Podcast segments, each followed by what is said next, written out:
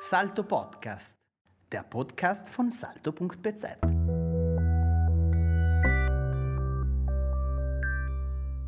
Guten Tag, Herr Architekt Bichler. Es freut mich sehr, dass unser Gespräch heute zustande gekommen ist.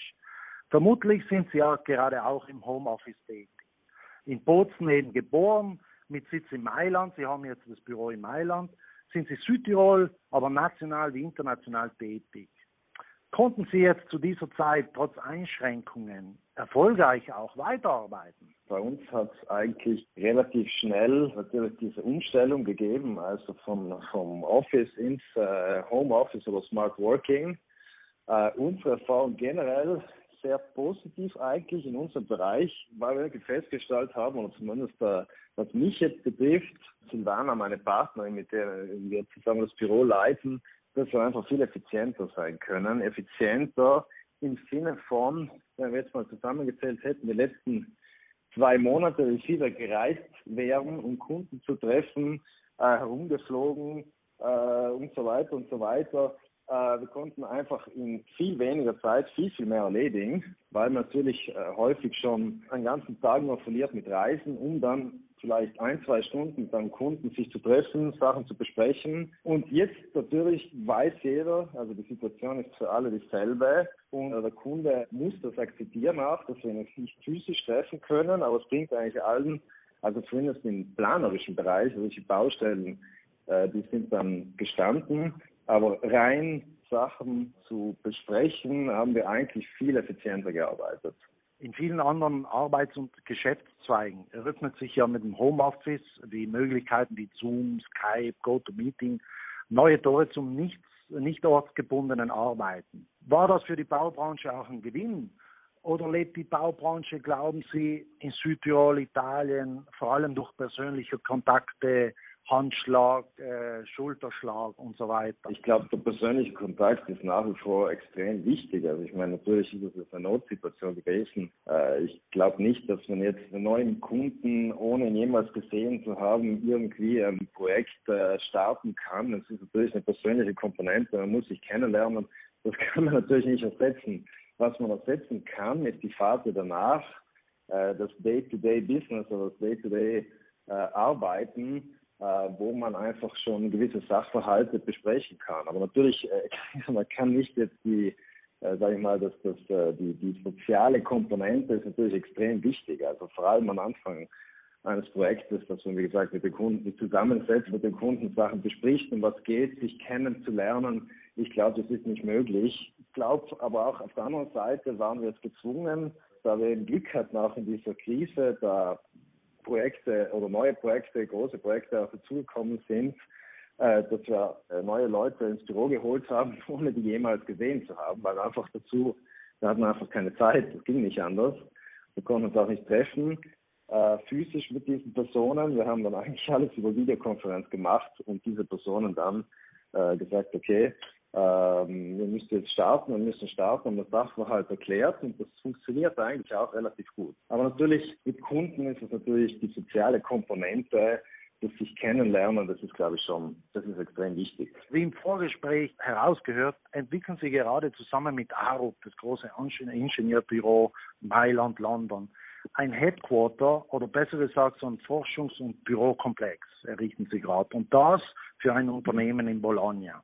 Können Sie uns kurz darüber berichten? Und äh, interessant für uns wäre ja auch, wurden Sie in diesem Zusammenhang von den Auftraggebern mit Corona-Thematiken konfrontiert? Ja, das war eigentlich eine ganz interessante, ein interessanter Wettbewerb für uns. Das war ein zweistufiger Wettbewerb mit sehr starker Konkurrenz in Italien für diesen Wettbewerb, für dieses Headquarter einer namhaften Firma der Konzerns äh, in der Nähe von Bologna. Bei uns war das dann eigentlich so, der Wettbewerb ist im letzten Jahr schon gestartet. Wir haben dann im Februar erfahren, dass wir den Wettbewerb gewonnen haben. Im Februar sprachen wir noch von China, äh, Wuhan. Äh, Italien war jetzt, also wir wussten es ja nicht, dass Italien auch schon betroffen war, aber man, man also man sprach halt noch nicht davon. Und dann kam natürlich März, dann kam Coronavirus oder Ende Februar auch schon. Und wir dachten am Anfang auch, jetzt haben wir den Wettbewerb gewonnen, geht das jetzt weiter oder nicht? Wir haben den Kunden länger nicht mehr gehört, dachten, äh, der hat jetzt natürlich auch äh, gewisse Schwierigkeiten vielleicht äh, mit diesem Projekt.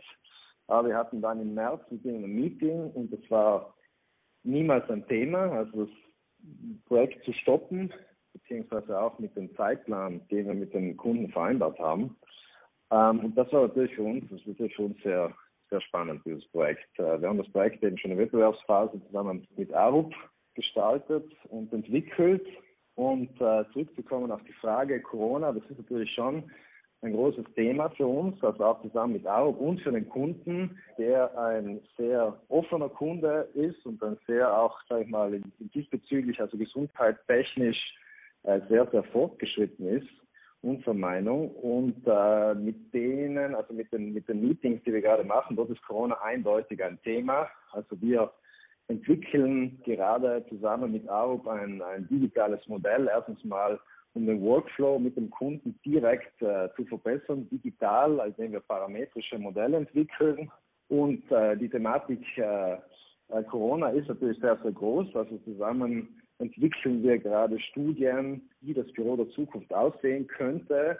Was kann man machen? Das sind so Thematiken wie äh, UV-Licht oder wie neue, komplett neuartige Mechanismus für die Reinigung der ganzen Haustechnik äh, und so weiter, aber auch eben flexible Arbeitsplätze, flexible Arbeitsstations, äh, die wir gerade entwickeln, um eben schon zu simulieren oder eine Simulation zu gestalten, äh, was passiert bei der nächsten Krise, was sind die äh, Voraussetzungen, wie können wir bestmöglich äh, das Büro der Zukunft schaffen mit flexiblen, also flexible Grundrisse, flexible Arbeitszeiten. Das sind alles äh, interessante Aspekte, die wir gerade die wir gerade bearbeiten. Äh, glauben Sie dann also, dass die Art und Weise, wie wir in Bürokomplexen, also Büroflächen äh, in Zukunft, äh, sich was ändern wird aus diesem Beispiel heraus? Und äh, muss vielleicht, müssen sich die Architekten äh, etwas Neues überlegen? Braucht es ein Umdenken?